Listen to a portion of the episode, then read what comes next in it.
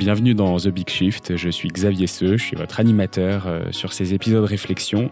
Euh, avant de commencer cet épisode, vérifiez que vous êtes bien abonné euh, au podcast sur votre plateforme d'écoute. Vérifiez aussi que vous n'avez pas oublié de nous laisser un petit commentaire ou quelques étoiles si le cœur vous en dit sur, sur la plateforme Spotify ou Apple Podcast.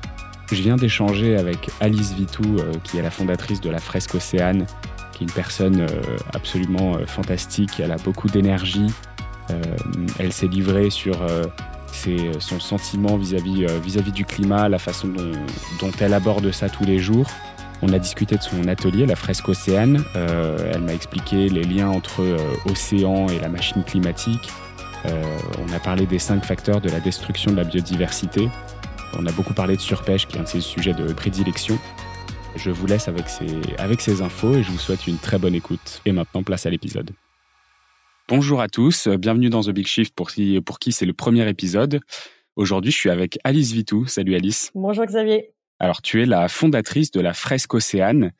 Euh, j'ai, euh, j'ai participé euh, à la fresque du climat. J'avais invité sur le podcast euh, Cédric Ringenbach. D'ailleurs, c'est lui qui m'avait donné, qui m'avait donné ton nom il y a quelques mois. je me suis rendu compte en faisant cette fresque du climat de l'importance des océans, de l'eau, du cycle de l'eau dans la machine climatique et, euh, et je me suis rendu compte aussi de, bah, de cet effet d'amortisseur que ça avait sur, sur le climat. Euh, et je me suis aussi rendu compte que sur 50 épisodes, euh, on avait euh, un épisode avec euh, Florent Marcoux qui se rapprochait un petit mmh peu de l'océan. Et encore, on a beaucoup parlé des côtes.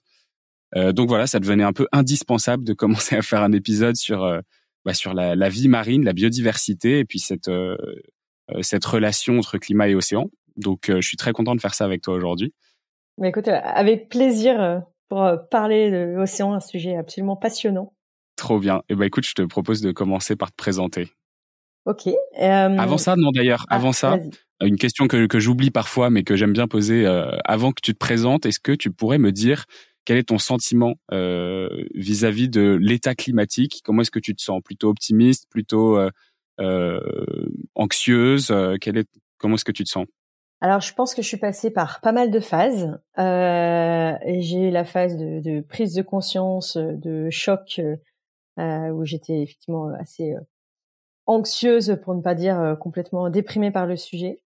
Euh, Aujourd'hui, donc ça fait plusieurs années que, que je suis dans ces sujets. Euh, je, je, je, reprends ce que j'ai déjà entendu par ailleurs, je trouve qu'il résume assez bien, en tout cas, mon état d'esprit. Je dirais que je suis une je suis plutôt pessimiste par rapport à ce sujet, mais positive.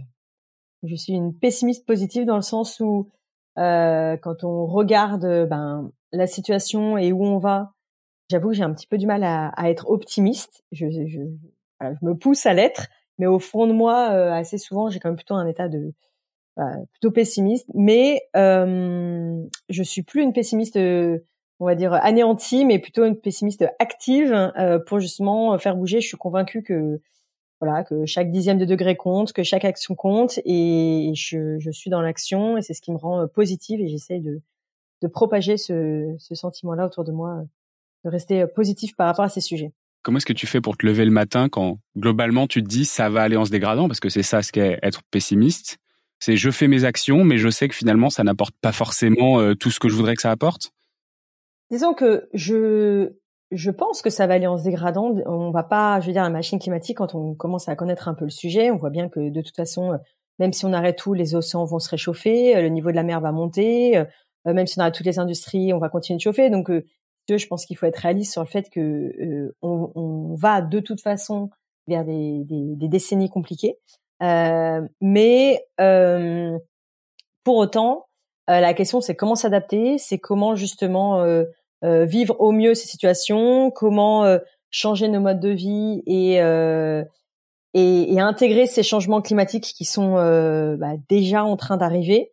donc mmh. pour moi, c'est ça, c'est c'est pas parce que ça va se dégrader qui, enfin voilà, que, que tout est foutu. Par contre, c'est se dire, ben voilà, j'ai envie d'un mode de vie qui, qui soit plus en phase avec ce qui va nous arriver et euh, voilà, d'élever mes enfants par rapport à ça et moi de pouvoir me regarder dans le miroir en me disant, ben euh, je fais pas tout ce que je peux faire, mais je fais déjà beaucoup et tous les jours j'essaie d'en faire un peu plus. Et c'est ça qui me donne, euh, qui me donne l'énergie. Et, et aussi, il y a quelque chose, on aura l'occasion d'en reparler, mais quand tu es dans l'action, euh, bah, très souvent, euh, tu as des signaux positifs, tu as des signes de, de, bah de, de, reconnaissance, tu vois ce qui bouge et en fait euh, c'est c'est ça qui donne de l'énergie. Donc en fait oui au global euh, on, on, va vers un réchauffement, il n'y a pas trop de doute. En mmh. revanche on voit que très régulièrement euh, ben par euh, ça peut être par euh, des actions citoyennes, par des mouvements de la société civile, par même nos élus, nos députés qui on n'est pas on n'est pas à l'abri parfois qu'ils nous fassent des bonnes surprises. Euh, qui prennent conscience et quand on voit euh, bah, dans les actualités parfois des prises de conscience, des choses qui bougent, on se dit bon, ça bouge, c'est lent, certes, mais ça bouge. Et ça, je trouve que ça, ça donne de l'énergie. Donc voilà, c'est pour ça que je, je, pense être positive et avec beaucoup d'énergie, euh, tout en étant réaliste sur la situation.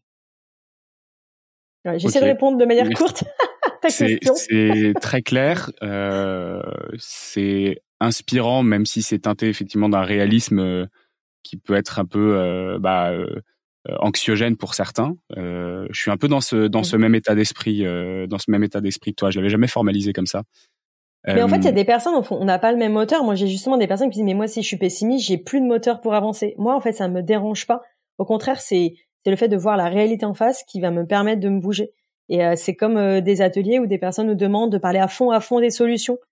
En fait, moi, je, dirais presque, c'est c'est pas forcément les solutions personnellement qui m'anime le plus dans le sens où je les vois, je les connais, je j'agis, mais en fait, ce qui me fait encore plus bouger, c'est de bien comprendre le problème, c'est de bien avoir parlé de sous les impacts, etc. Il y a des personnes que ça crispe, ça va empêcher d'aller dans l'action en fait. Donc on a tous des mmh. moteurs euh, très différents. Et, et, moi, mon côté un peu pessimiste par rapport à la situation n'est pas du tout un, un frein, euh, voire même plutôt un moteur pour mieux comprendre les choses et, et agir on va en parler des, euh, des différents impacts, des, des, causes et des effets, mais on va essayer aussi de parler de, de solutions, euh, mm. peut-être en, en, fin d'épisode pour amener un peu de, un, peu de côté positif, même si effectivement il faut pas il faut pas se leurrer sur euh, l'état de la situation. Euh, eh ben écoute, commençons maintenant. Euh, tu peux te présenter si, si tu veux. ok. Bah donc je m'appelle Alice Vitou, j'ai 40 ans. Euh, je suis euh, ingénieur de formation euh, et euh, j'ai, on va dire, travaillé pendant un peu plus d'une dizaine d'années pour des grands groupes privés, notamment dans le domaine des médias, de l'audiovisuel. Et après ces dix années de bons et loyaux services, j'ai senti que j'étais, on va dire, en déphasage entre bah, des, mes convictions et, et mon travail. J'ai fait un break, j'ai fait un tour du monde pendant un an. Euh, j'ai cramé plein de carbone. Euh, je n'avais pas ah bah, euh, cette conscience. Pardon? Ah bah bravo. Ah ouais non non mais alors et, je le dis très ouvertement parce que pour illustrer aussi, bah, quand on n'a pas conscience de ces sujets-là, on s'en rend pas compte. Et j'en faisais partie. J'avais pourtant une conscience environnementale, mais pour moi, un avion, c'était un transport en commun. Je savais que ça émettait des gaz à effet de serre, mais je me disais qu'on était 300 dedans, donc voilà, c'était c'était pas pire qu'un bus. Euh, donc euh, on faisait attention à plein de choses pendant notre tour du monde, mais en tout cas l'avion n'était pas un sujet par rapport à ça. Mm. Euh, pour autant, ce, ce break et ces, ce voyage, sachant qu'on était euh, dans un voyage plus dans, euh, je vais pas dire du slow travel, mais en tout cas, on n'était pas du tout en voyage passeport à parcourir tous les pays au maximum. On, on est, on est resté euh, six mois en Amérique du Sud, on a fait plein de volontariat. Enfin voilà, on était vraiment plus dans la rencontre. Euh, quand on, est rentré, forcément, ça a un peu changé notre vision des choses. Et, euh, et moi, c'est à partir de ce moment-là où voilà, j'ai voulu euh, prendre le temps de phosphorer, de rencontrer, de chercher un petit peu dans quelle direction j'allais aller pour justement être en phase avec avec ce qui ce qui avait du sens pour moi dans la vie. Et donc j'ai cherché et je suis tombée, j'ai découvert à ce moment-là la fresque du climat. Donc c'était en je crois 2017 ou tout début 2018. Euh, en tout cas, c'était dans ces mmh. eaux-là. Donc c'est là où j'ai découvert que l'avion n'était pas juste un transport en commun comme les autres. Euh, donc j'ai eu pris conscience de bah, des enjeux climatiques. Ça a été un peu ma, ma claque. Mmh. Euh, et en parallèle, euh, j'étais très investie au sein de Surfrider, euh, notamment au sein de l'antenne euh, l'antenne parisienne. Et donc j'avais un peu ces deux sujets, le climat et l'océan, dans lequel je m'investissais à fond bénévolement. Et je me suis dit qu'il fallait absolument rapprocher les deux et, et aller dans ce domaine. Donc j'ai, je suis partie des cofondateurs de l'association de la fresque du climat, donc en tant que membre du conseil d'administration, mmh. le tout premier conseil d'administration. Euh, donc on n'était vraiment pas nombreux au début et euh, toute l'année 2019, euh, j'ai fait euh, je ne sais pas combien de d'ateliers, de formations, etc. pour vraiment lancer l'association de la fresque du climat. Et en parallèle, comme j'étais frustrée de parler trop peu d'océan dans, dans, la fresque du climat, ben, j'ai eu envie de, de créer la fresque Océane. Et donc aujourd'hui, je suis indépendante. Euh, j'ai plusieurs casquettes professionnelles euh, et l'une d'entre elles, c'est l'association de la fresque Océane. Mmh. Donc, euh, je suis la présidente aujourd'hui et ça me prend, on va dire, une bonne partie euh, de mon temps euh, bah, de, de, diriger cette association avec avec le bureau et, et, donc la fresque Océane est une bonne partie aujourd'hui de, de mon activité. et ensuite, je fais également des missions de conseil dans le domaine de l'océan donc euh, pour des entreprises, des collectivités, etc. Ok, c'est amusant parce que c'est très, il y a beaucoup de parallèles entre ta claque et celle de Cédric. Il m'avait raconté sur le podcast aussi, où il était aussi parti pendant dans un voyage avec une conscience environnementale, mais bon l'avion. Et je crois qu'il était à Bali, il me semble, il m'avait raconté. Et il me disait en fait, c'est en revenant que je me suis pris mon énorme claque et c'est j'ai l'impression qu'il y a un côté un peu pareil. Bon, c'est peut-être pour ça que vous vous êtes retrouvés d'ailleurs. C'est euh, possible. Après, euh, euh, c'est possible. Moi, je, je, faisais partie, honnêtement, de voilà, j'étais ingénieur, j'avais pas d'enfant, ça faisait dix ans que je travaillais, euh, je voyageais au moins deux fois par an loin du monde. Pour moi, voyager, c'était forcément partir loin. Et, et, donc voilà, les choses changent. Après, ce qui est intéressant, je trouve, en tout cas, moi, quand je regarde mon, mon parcours aujourd'hui, c'est que L'océan, en fait, il était présent chez moi depuis toujours, euh, mais vraiment depuis enfant. Euh, mmh. Moi, je suis de Lyon, donc autant dire que j'ai pas eu, j'ai pas eu le loisir de voir la mer euh, tous les jours. Alors, j'allais te demander justement quel est ton lien avec l'océan? Ben écoute, justement, je pense que le fait de, donc moi, mes parents habitaient dans la région lyonnaise, dans le Beaujolais. donc j'ai vécu dans un, un village jusqu'à voilà, jusqu'à être majeur grosso modo euh, dans, dans le Beaujolais. Et en fait, euh, donc je n'habitais pas au bord de la mer. Mais en fait, il y a, y a, une chose. La première, c'est que moi, j'ai ma première claque réellement, c'était le Grand Bleu. Donc, je fais partie de la génération Grand Bleu. Euh, J'avais 7 euh, ou 8 ans quand le film est sorti. Je l'ai vu au cinéma, je m'en souviens. Donc, j'étais vraiment petite. Euh, et euh, j'ai tout de suite adoré ce film, alors que avec le recul, c'est pas du tout un film pour enfants. mais moi, il m'a marqué vraiment, et je l'ai vu depuis à peu près 10 millions de fois. Et vraiment, ça a été un choc pour moi. Et je pense que c'est là où ça a vraiment démarré. Euh, et donc là, j'ai commencé à me passionner pour euh, bah, pour l'océan. Pour alors quand t'es enfant, tu penses souvent euh, aux dauphins, aux baleines, enfin bref, tout ce qui tapisse un peu ta chambre d'enfant. Je me suis mis au surf quand j'avais 16 ans, je pense, 16-17 ans. mais comme j'habitais Lyon, bah, en fait, j'y allais très peu. Mais tout de suite, j'ai senti que j'avais une passion pour pour ce sport. Et en fait, après, je me suis fait un peu prendre dans le le bobsleigh de la vie dans le sens où tu as, as, une voie toute tracée. Je suis partie euh, travailler euh, à Paris. Euh, voilà, j'aimais beaucoup ma vie, mais je me suis un peu déconnectée de cet amour que j'avais pour l'océan et de ce qui me faisait vraiment vibrer. Et pendant dix ans, j'ai, ouais, j'étais heureuse, mais j'étais déconnectée de cette passion. Et en fait, quand j'ai cherché ce qui me plaisait et que c'est revenu le sujet de l'océan, que je suis allée contacter Surfrider, que j'ai commencé à bosser pour eux, je me suis dit mais, mais c'est évident en fait. Et, et c'est revenu comme un comme un boomerang en me disant mais c'est ce domaine. Et depuis, donc ça fait plusieurs années maintenant, je me dis mais comment c'est possible que je l'ai oublié Et c'est mmh. je, je, me nourris de ça, de de lectures, de documentaires, de rencontres. Enfin, j'adore ce domaine et euh, j'espère que ma passion ne s'épuisera jamais. Magnifique. Je suis un grand fan d'océan aussi. Euh... Ah, bah, très bien.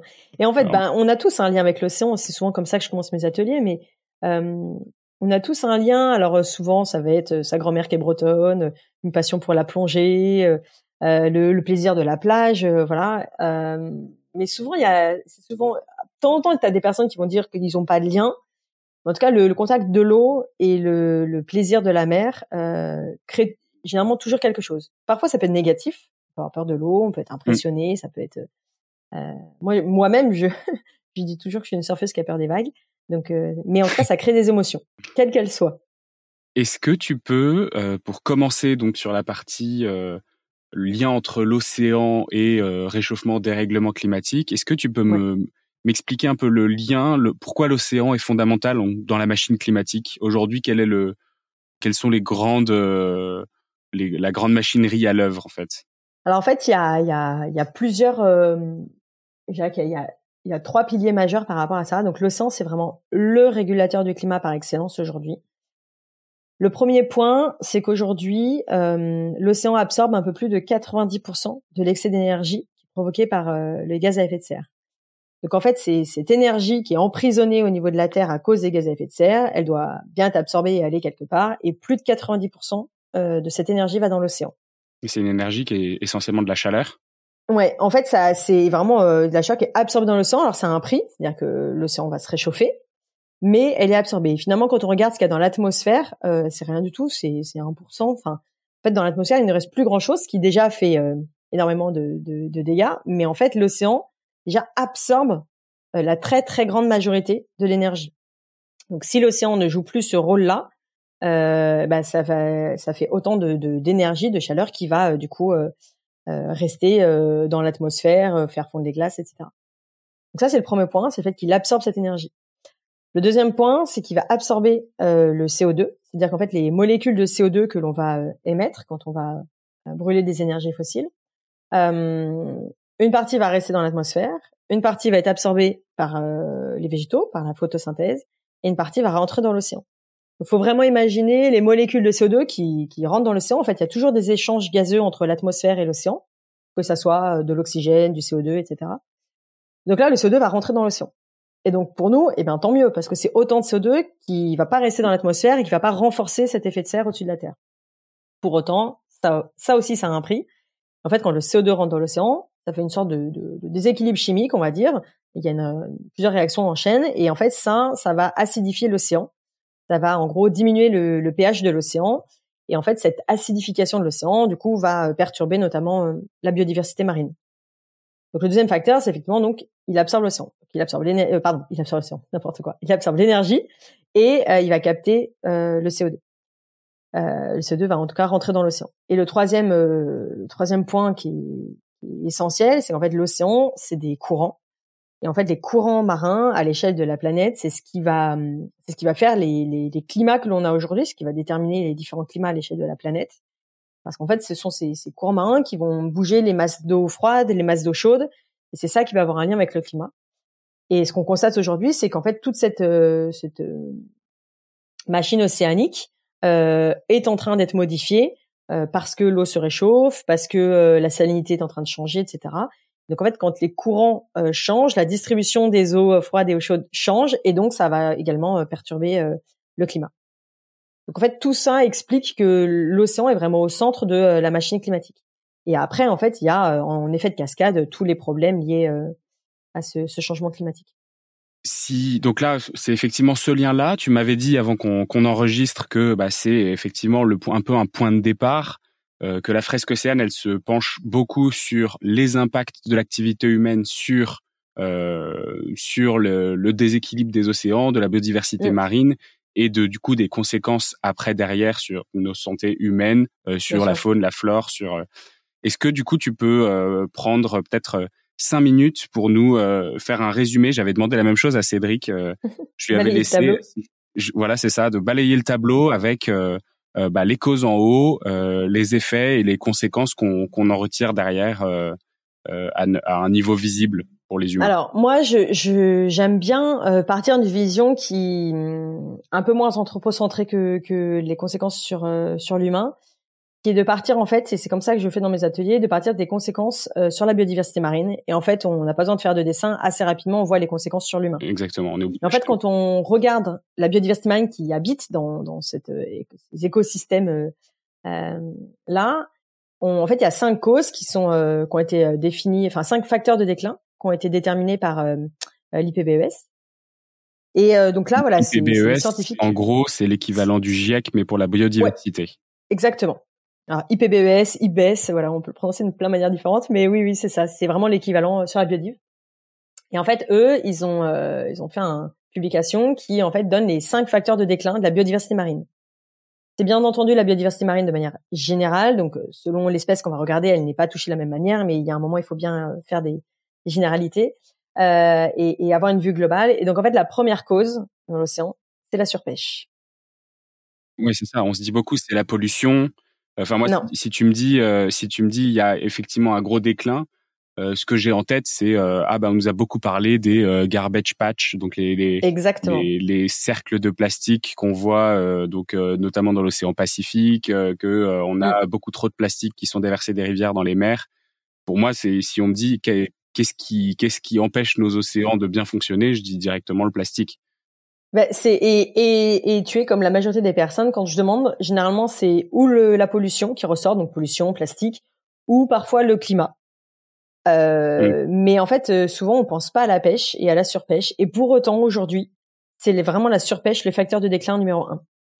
Euh, de très loin ou?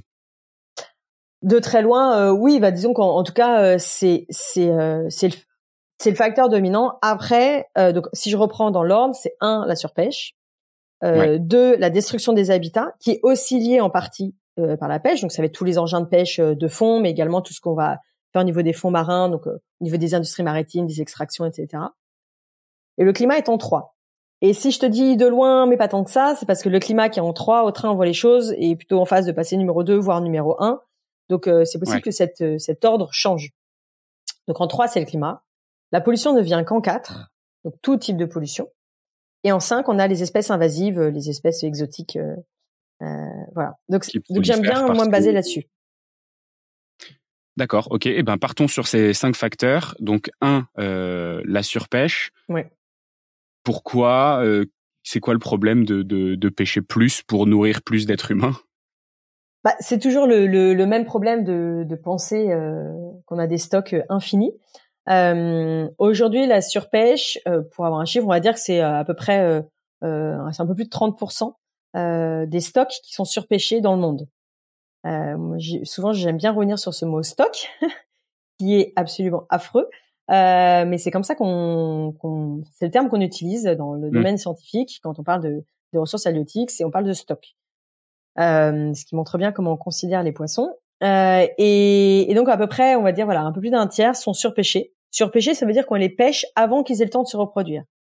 Et c'est sûr que honnêtement, quand on pêche tous les jours des filets entiers de poissons, euh, on, on a l'impression que c'est infini. En fait, le problème de la mer, c'est qu'on ne le voit pas. C'est pas, euh, ce sont pas euh, des, des, des, des, vaches ou des moutons qu'on peut compter à l'œil nu. On, on a l'impression qu'effectivement l'océan euh, déborde de, de, ces espèces et que on peut puiser indéfiniment. Donc non. Donc aujourd'hui, un tiers sont pêchés sans avoir eu, grosso modo, le temps de se reproduire.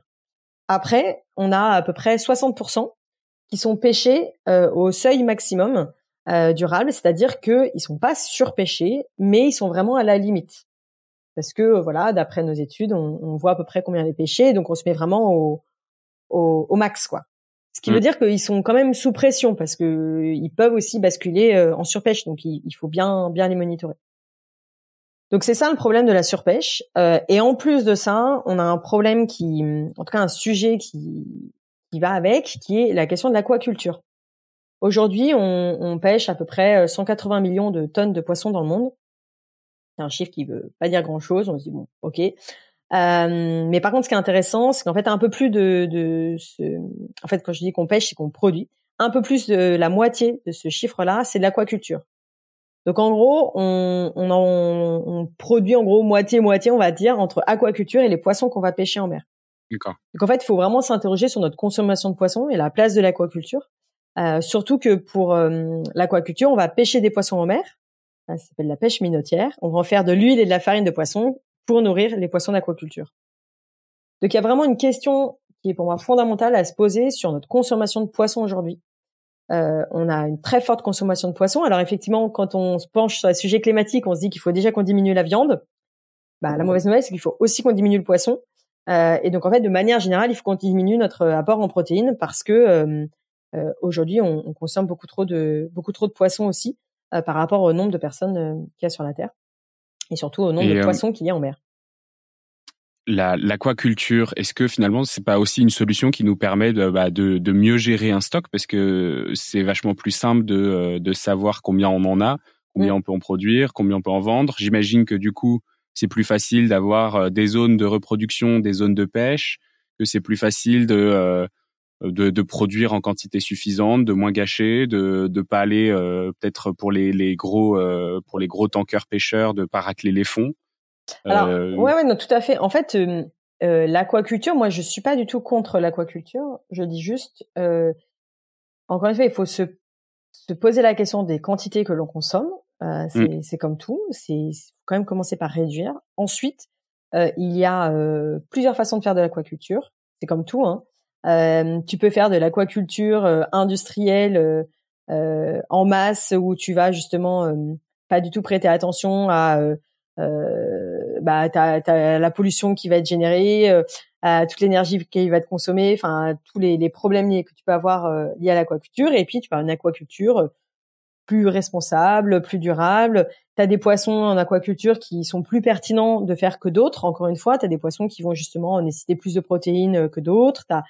Donc en fait, euh, euh, pour moi, il y a des solutions pour l'aquaculture. Il faut clairement euh, regarder l'aquaculture, ne pas la mettre de côté parce que déjà aujourd'hui, c'est plus de la moitié des, des poissons qui sont, sont produits. Donc elle a déjà une place dominante et elle est en phase de croissance. Et en plus, comme on est de plus en plus de personnes sur la Terre, il faut euh, faut s'en soucier. Euh, après, il y a, y a voilà, il faut euh, réfléchir comment faire de l'aquaculture différemment. Il y a des choses qui, qui émergent hein, sur surtout la question de la, la nourriture que l'on va donner aux poissons, du type de poisson qu'on va élever, etc. Donc, en tout cas, la question de la pêche et, et, de notre consommation de poissons est importante. et moi, je dis mmh. souvent qu'il faut commencer par diminuer quand même sa consommation. en France, on consomme à peu près 35 kilos de poissons par an et par personne versus 20 euh, kilos dans le monde. Donc on a déjà une consommation qui est au-dessus de la moyenne mondiale euh, et largement au-dessus. Euh, donc pour moi, il faut d'abord interroger sa consommation de poissons. mais ça veut dire plein de choses. Ça veut dire varier ses poissons, privilégier la pêche artisanale, se renseigner, etc. C'est vrai qu'on voit beaucoup saumon, truite, c'est quand même les, les grands classiques. C'est terrible. on mange en France, on mange saumon, thon, cabillaud, crevettes. Rien que faire l'effort de sortir de ces quatre poissons-là, euh, arrêter d'acheter du saumon euh, d'Écosse où euh, on, voit le, beau saumon qui vit paisiblement dans, dans ces eaux d'Écosse. En fait, c'est de l'aquaculture, c'est des conditions qui sont bien souvent dramatiques pour les espèces, pour l'environnement. Euh, et donc, il y a découvrir d'autres types de poissons. en tant que consommateur, on le voit tout de suite. Euh, si c'est aquaculture, aquaculture bio, aqua, enfin pêche sauvage, c'est forcément mentionné? Alors, quand il y a des labels, bon bah de toute façon, euh, tu as le label. Alors après, le label, c'est toujours avec un œil très critique. Euh, on le sait, on connaît les limites des labels. Euh, mais par exemple, euh, ce que j'ai la question dans mon atelier, c'est euh, un poisson qui est bio, d'où vient-il? Et en fait, souvent on dit, bah, en fait, on sait pas. En fait, si, si, on sait très bien. Un poisson bio, c'est forcément de l'aquaculture. Parce qu'en fait, un poisson, tu peux pas avoir le label bio si tu peux pas dire ce qu'il a mangé. Et pour mmh. dire ce qu'il a mangé depuis tout petit, et eh ben en fait, faut l'avoir euh, élevé. et donc en fait, on ne peut pas avoir un poisson sauvage et bio. C'est pas possible. Il faut il faut choisir euh, enfin euh, parce que ton ton poisson bio sera forcément d'aquaculture.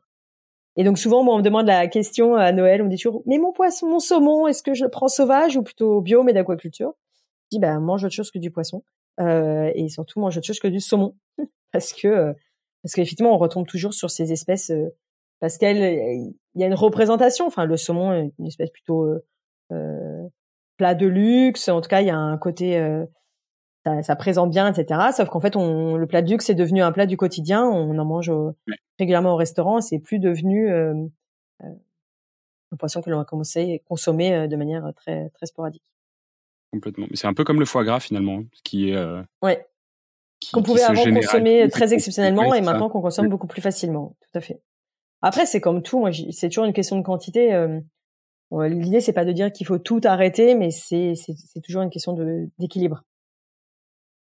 Et encore une fois, il y a de la pêche artisanale qui voilà qui qui est beaucoup plus respectueuse de l'environnement. Euh, sauf qu'aujourd'hui, elle n'est pas soutenue, elle n'a pas, euh, elle n'a pas les aides et les réglementations qui vont dans, dans son sens. Donc, euh, mm. il faut, il faut l'aider aussi. Il y a un chiffre un peu choc que que beaucoup beaucoup d'associations ont repris, qui avait été euh, qui était euh, une, euh, une analogie qui avait été sortie par la fondation Hélène MacArthur, je pense à l'époque. C'était en 2050, on aura plus de plus de plastique dans nos océans que de poissons. Euh, Est-ce que c'est quelque chose sur lequel il y a, il y a des études? Est-ce qu'on sait globalement si on si on si ça va mieux Si euh, parce qu'il y a quand même beaucoup de programmes de protection de la pêche. Je sais qu'il y a des zones dans les dans les eaux territoriales françaises où ça va mieux, où on commence à avoir de nouvelles espèces. est-ce que du coup, on arrive à améliorer les choses ou est-ce qu'encore là, on met la poussière sous le tapis et bon, on est on se lève en étant négatif sur le futur, mais avec avec du réalisme et, et l'envie de partir au combat en sachant qu'on n'améliore pas les choses. Euh, bah écoute, je vais te répondre, c'est un peu comme tout. Donc oui, effectivement, ce chiffre, il est, il est souvent communiqué, il marche bien parce que il marque les esprits. Euh, après, c'est, ça reste euh, un, une donnée qui, qui est très générale, c'est-à-dire qu'effectivement, en fait, euh, il y a des endroits et certaines espèces de poissons qui se portent bien, euh, d'autres qui sont complètement en, déclin. et c'est comme le plastique. on parle des problématiques du plastique, on, on voit le euh, les continents de plastique, etc. En fait, le véritable problème du plastique, c'est pas du tout les, enfin, c'est pas du tout. En tout cas, ce n'est pas que euh, les gros déchets qui flottent ou même le continent plastique. C'est le, plastique qui devient infiniment petit, qui est dans toute la colonne d'eau euh, et du coup qui rentre dans toute la, la chaîne alimentaire. Euh, alors c'est problématique pour nous parce qu'on va aller consommer les poissons, mais même au-delà de nous, pour les toutes les espèces qui vont manger du poisson, euh, qui vont manger pardon du plastique, euh, bah, ça pose problème aussi. Euh, donc euh, en fait, il y a, y a, des, encore une fois, il y a des signaux qui sont positifs par rapport à la pêche. Euh, il y a des réglementations qui tombent. Bloom est, est, notamment une des associations qui est hyper active là-dessus, qui a permis de, notamment, de faire interdire la pêche électrique en Europe, d'interdire la pêche au chalut à plus de 800 mètres de fond. Euh, là, il y a eu un accord de l'OMC qui est tombé il y a pas longtemps. Euh, et en fait, tu vois des avancées, par exemple les aires marines protégées, on voit que effectivement ça, ça favorise euh, la, la, biodiversité, ça leur permet justement de de pouvoir se, enfin selon les, selon la protection des aires marines protégées, mais on va dire les aires marines protégées qui sont vraiment euh, protégées, euh, en fait les, les, écosystèmes arrivent à reprendre et, et on voit qu'en fait ça va dans le bon sens. Donc petit à petit, on, on, a des signaux, des réglementations qui se mettent en place. Euh, mais à côté, voilà, il y a un gros mastodonte qui est euh, la force des lobbying, euh, et, euh, et effectivement, ce, ce, ce, cette consommation de poissons qui est encore euh, euh, très élevée. Mmh. Et, et, et, on, et on peut pas faire une généralité dans le sens où il y a des pays où effectivement ils ont ce besoin en, en, en protéines animales. Euh, il y a une, enfin voilà, une économie qui, qui tourne dessus et, et des besoins, euh, euh, bah, des besoins pour pour la santé. Euh, nous, on n'est pas dans ce cas-là. Enfin, je veux dire, on a plein de plein d'autres manières de, de consommer. Euh, je pense qu'on consomme et on mange quatre fois trop. Et euh, donc voilà, il y, a un côté euh, très local aussi dans, dans ce sujet-là. Mmh. Donc il y a des signaux positifs, euh, mais l'océan est voilà est, très complexe et avec bah, c'est aussi ce qui le rend ce qui le rend passionnant. Pour les pour les auditeurs du coup là on, est en train de parler des cinq euh, des cinq euh, facteurs de destruction de la biodiversité euh, marine. On a on a évoqué le premier du coup qui est la surpêche euh, le deuxième tu me dis que c'était la destruction des habitats ça, ça c'est la destruction des habitats qui est aussi liée à la pêche euh, par exemple à la pêche de fond à la drague etc alors pas que il y a aussi toutes les industries maritimes qui vont faire des extractions offshore etc donc c'est vraiment la destruction des habitats c'est un peu l'équivalent de la déforestation mais mais en mer. Ça, c'est le numéro 2. Et en 3, c'est le climat euh, dont on a parlé, euh, puisque effectivement, euh, le, le, le, changement climatique affecte les espèces euh, par le réchauffement des eaux, par l'acidification, euh, la modification, bah voilà, de, de, en fait, des paramètres même de l'eau, en fait, de sa composition, son taux en oxygène, etc., les, les, les courants. donc tout ça affecte fortement les espèces dans leur, dans leur globalité. On a perdu, on a perdu combien d'espèces marines depuis les 50 dernières années? Il me semble que c'est une statistique que j'ai vu passer, mais enfin, je sais pas si tu as des, des, chiffres qui peuvent nous donner un peu une, une un ordre de. Bah, en fait, il y, y a, pas mal de chiffres. Je m'aventurerai pas à donner un chiffre parce qu'en fait, honnêtement, euh, WWF, on a communiqué certains. Il y a des, il y a d'autres chiffres qui sortent. Donc, euh, moi, c'est pas un chiffre sur lequel je me repose souvent parce que, bah, parce qu'il est assez variable selon selon les sources, selon euh, ce qu'on regarde. Euh, et puis. Euh, euh, ce que je trouve plus important à dire, c'est que euh, y a, y a, il est normal qu'il y ait des espèces qui disparaissent. Euh, ce qui est inquiétant, c'est la rapidité avec laquelle ils disparaissent. Donc, euh, je sais pas si tu as eu l'occasion de faire des épisodes sur la biodiversité, mais c'est vraiment ça qui est, qui est inquiétant en fait, c'est que les différents changements qu'il y a, notamment les changements climatiques, font que les espèces ont, ont du mal, euh, ont du mal à s'adapter. Euh, pourtant, on a des espèces marines en particulier, puisque la vie vient de l'océan, qui sont là depuis des, des centaines de, de millions d'années. Euh, puis euh, voilà, t'as le requin, enfin bref, on a plein qui, qui sont là depuis très longtemps, qui pourtant on ont vu hein, des vertes et des pas mûres. Et là, en fait, on, on, les met en difficulté parce que parce que ça va trop vite et qu'elles n'ont pas le temps de s'adapter. Donc, effectivement, donc ça, c'est dérèglement climatique, destruction des habitats. Quatrième pollution, on en a un peu parlé avec la pollution plastique, avec les microplastiques aussi, notamment. C'est ça. Euh, Est-ce que donc les autres types de pollution, euh, ça vient de, euh, ça vient des, des, gaz à effet de serre, ça vient de des, c'est peut-être de la pollution chimique aussi? Ouais. Alors là, on va pas mettre la pollution des gaz à effet de serre. En fait, c'est différents types de pollution. Tu as la pollution euh, bactériologique, euh, t'as la pollution chimique, t'as la pollution, euh, alors plastique, c'est un type de pollution chimique, mais c'est une pollution quand même euh, un peu particulière. Donc toute la pollution plastique. Euh, dedans, t'as as plein de causes en fait. T'as euh, aussi bien le, le mégot que tu vas jeter par terre et qui va se retrouver, qui va se retrouver à l'océan. Tu as bah, tous les, les produits industriels, tous les rejets industriels que tu vas avoir, en fait tout, ce qui va modifier la, la composition de l'eau. voilà, tu vas avoir tout, tout ce qu'on utilise, tout ce qu'on jette. Euh, mais on découvre aussi que c'est euh, les fibres synthétiques de nos vêtements euh, qui passent dans la machine à laver, qui sont infiniment petites, qui sont pas filtrées par les stations d'épuration et qui donc vont polluer l'océan. ça peut être la poussière des pneus de voiture. En fait, il y a ce qui, ce qu'on sait, les voilà, les sacs plastiques, les bouteilles, les, les mégots quand on les jette, mmh. mais il y a également ce qu'on qu'on ne savait pas forcément il y a quelques années et qui qui en fait est en train de d'apparaître. Donc toute cette pollution, on va dire invisible.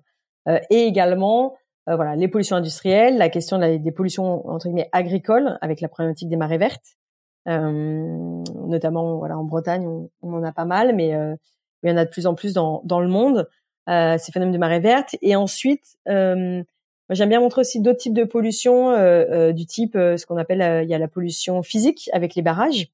Aujourd'hui, mmh. tu n'as plus un cours d'eau qui soit pas arrêté 50 fois par un barrage.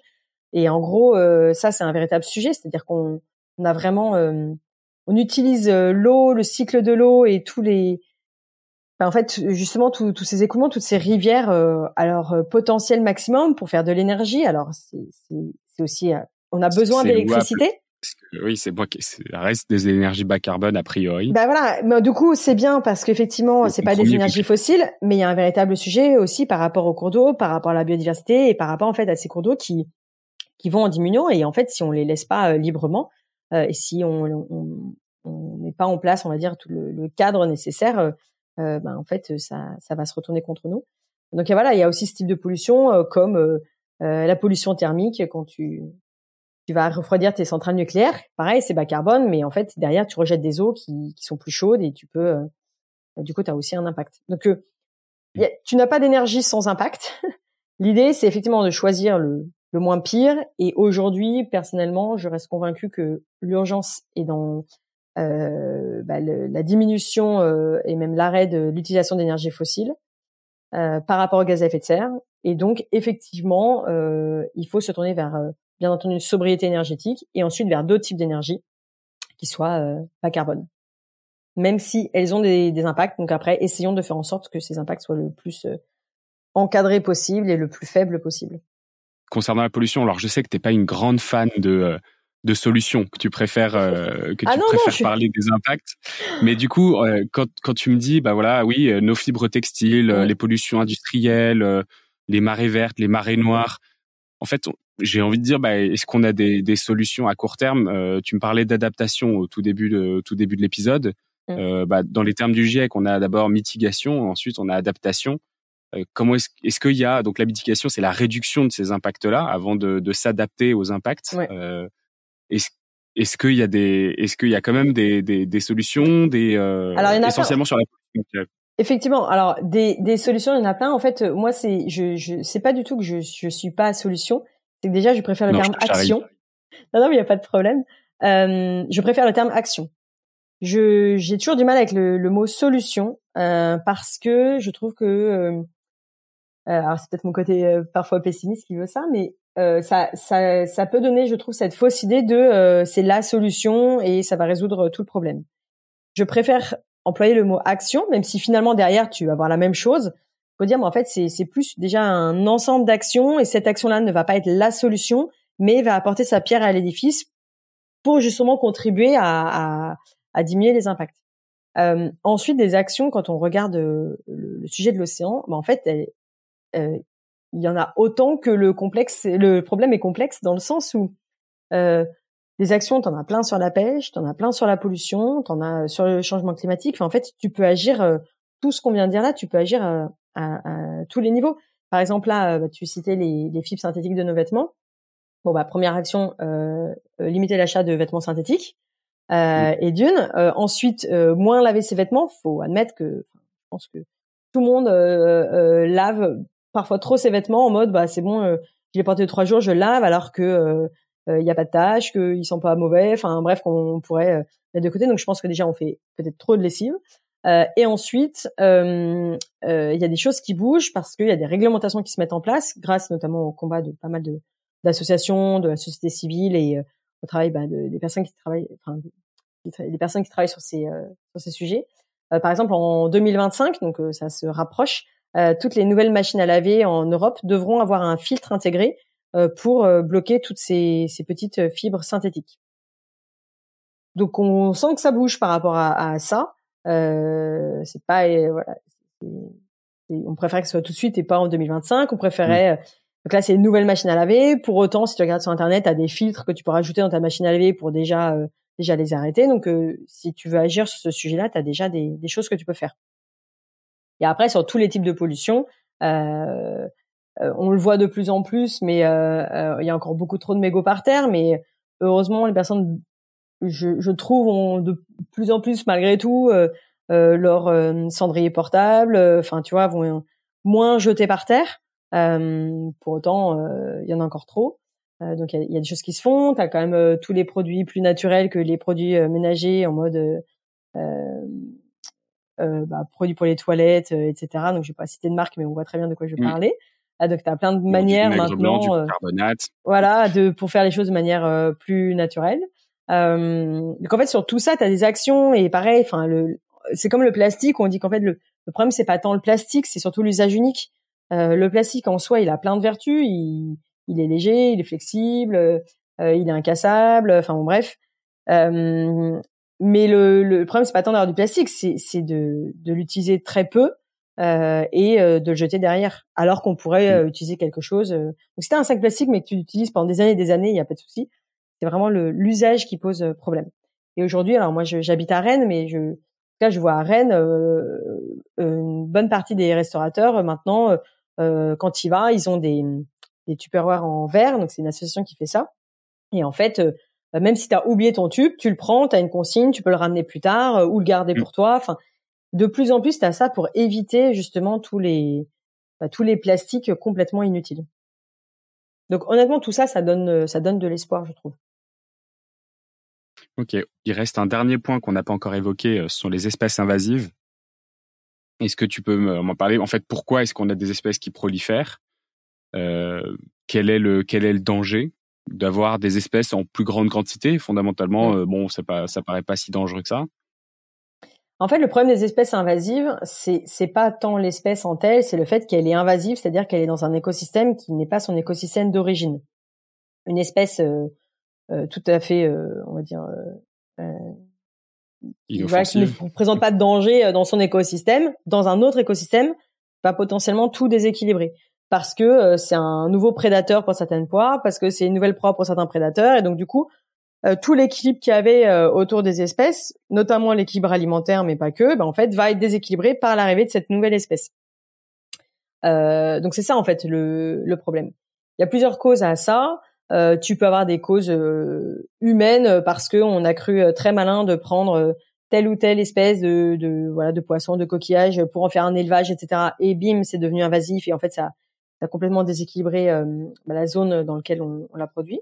Donc à ça et en fait une des grandes causes c'est les eaux de ballast des bateaux où en fait les porte-conteneurs pour être en fait pour être stables ils ont besoin d'être lourds et en mm. fait ils ont besoin quand ils ont moins de marchandises de d'avoir des eaux de ballast euh, donc ils pompent de l'eau pour s'alourdir et dans cette eau il y a plein de petits organismes.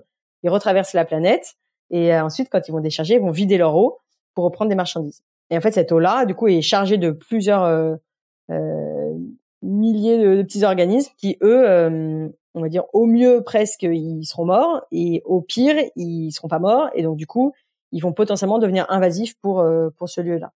En fait, tout le trafic maritime a des impacts sur ces espèces invasives. Et, et donc ça, ça, ça pose un problème. homogénéise en gros le, la, la, la biodiversité sur toute la planète avec la mondialité, avec les échanges ouais, continu. J'irais pas, j'irais pas à dire qu'on l'homogénéise. En revanche, on la déplace et on, on perturbe les équilibres. Euh, sachant qu'un un écosystème, qui soit euh, euh, océanique ou terrestre, peu importe, euh, faut vraiment voir que c'est toujours trois choses. C'est l'environnement. Euh, donc voilà, ça va être la colonne d'eau, ça va être les terres si on est sur un écosystème terrestre le vivant, donc animal ou végétal qui y vit, et ensuite les relations entre les espèces vivantes et leur environnement. Et en fait, quand tu rajoutes une nouvelle espèce, et eh ben du coup, alors tu, certes, tu n'as pas détruit l'environnement, mais en fait, cette nouvelle espèce va changer l'équilibre des relations entre les espèces et avec l'environnement. Et donc, ça peut, euh, ça peut donner des, conséquences dramatiques. Donc, euh, il y a ça. Voilà, l'aquaculture est aussi une source de d'espèces invasives. Mais euh, c'est la cinquième cause. Et, et, moi, ce que je trouve intéressant par rapport à ces cinq causes, donc qui sont surpêche, destruction des habitats, changement climatique, pollution et espèces invasives, qu'en fait sur la Terre, ce sont les cinq mêmes facteurs de déclin, juste l'ordre est différent. Sur la Terre, le numéro un, ça va être la destruction des habitats, qui est donc numéro deux quand on regarde l'océan, euh, parce que c'est la déforestation. Et donc en fait, on, on les a bien identifiés les, les, cinq facteurs de déclin, on a bien identifié euh, ce qu'on fait dans nos activités qui a un impact sur la biodiversité, qu'elle soit euh, terrestre, euh, marine ou les, les cours d'eau, etc. Euh, donc c'est pour le coup, on le sait, mais du coup maintenant il faut passer, euh, passer à l'action. Comment est-ce qu'on peut s'engager, nous, en tant que, en tant que citoyen euh, euh, optimiste, pessimiste, réaliste euh, Par rapport au sujet de l'océan? Alors, sur, sur, ce sujet, euh, euh, bah, pour moi, la première chose, c'est de... Alors, ça va être déjà de, de comprendre un petit peu euh, les différents enjeux. Et ensuite, surtout, bah, d'aller là où ça nous parle. C'est-à-dire que voilà, il y a des personnes qui vont être particulièrement euh, qui vont avoir envie de s'engager par rapport au sujet de la pollution parce que ça les révolte. Et là, tu as, plein d'associations qui font des trucs euh, super. Donc, euh, l'engagement bénévole est quand même un, un, levier, je trouve, intéressant. Donc, on peut pas tous quitter notre job et, et, euh, et s'engager dans, dans, des boîtes plus vertueuses. Donc, euh, et c'est pas forcément le but d'ailleurs, parce qu'on peut aussi faire bouger les choses à l'intérieur. En tout cas, on, on peut s'engager par des choses simples et il faut choisir ce qui nous ce qui nous parle. Donc, sur la pollution, tu peux participer à des collectes de déchets peux faire énormément de choses dans ton quotidien par rapport à tout ce qu'on a dit, être le plus zéro déchet possible, euh, sensibiliser ton entourage aussi euh, par rapport à ça. Sur euh, si voilà, bah toi c'est plus euh, le sujet de la pêche. Moi personnellement, je, je sais que c'est un sujet qui qui me passionne, la question de la pêche. Et eh ben euh, t'as t'as Bloom, t'as Sea Shepherd, t'as as plein d'autres associations justement qui vont être plus sur le sujet de la, la pêche, t'as Éthique Océan, etc. Euh, tu peux suivre ça. T'as maintenant, t'as même des, des, applications où tu peux euh, donner ton avis sur euh, les, les, réglementations qui sont en cours et qui vont être votées pour voilà pousser un peu les sujets qui te plaisent. Enfin, tu peux faire pas mal de choses pour relier ces sujets et puis sur ta consommation et tes actions personnelles. Donc il y a quand même pas mal de, en tout cas sur le sujet de l'océan, il y a quand même pas mal d'associations qui œuvrent sur ces différentes thématiques. c'est aussi pour ça que moi j'ai voulu créer la fresque océane pour parler de l'ensemble de ces sujets parce que mm. justement je suivais euh, toutes ces structures là, donc qu'elles soient associatives euh, ou autres. Hein, euh, et en fait, souvent c'est vrai que c'est assez en silo parce que les combats sont tellement complexes qu'on peut pas se battre sur tout. Et je voulais un atelier où on puisse justement parler de l'ensemble de ces sujets pour ensuite donner envie d'aller creuser tel ou tel domaine. Et moi, je sais que dans mes ateliers, j'ai plein de personnes qui on va dire, arrivent dans l'atelier en disant non mais euh, le problème de l'océan c'est la pollution, la pollution, la pollution, et ils ressortent en disant ah je pense que je vais je vais réfléchir ma consommation de poisson et euh, je vais me renseigner un peu sur euh, le poisson dans mon assiette. Et en fait ça leur ça leur ouvre en fait des perspectives sur d'autres types d'actions. Ok, où est-ce qu'on te suit? Alors moi je alors pour la fresque océan, alors déjà on a un site avec pas mal d'informations. moi, je suis active sur un seul réseau qui est LinkedIn. Euh, parce que euh, parce que voilà, c'est à la fois mon réseau professionnel et c'est un réseau, je trouve, qui reste euh, relativement respectueux et où on n'est pas trop spammé de choses dans tous les sens qui nous intéressent pas. Donc, je suis assez active sur LinkedIn.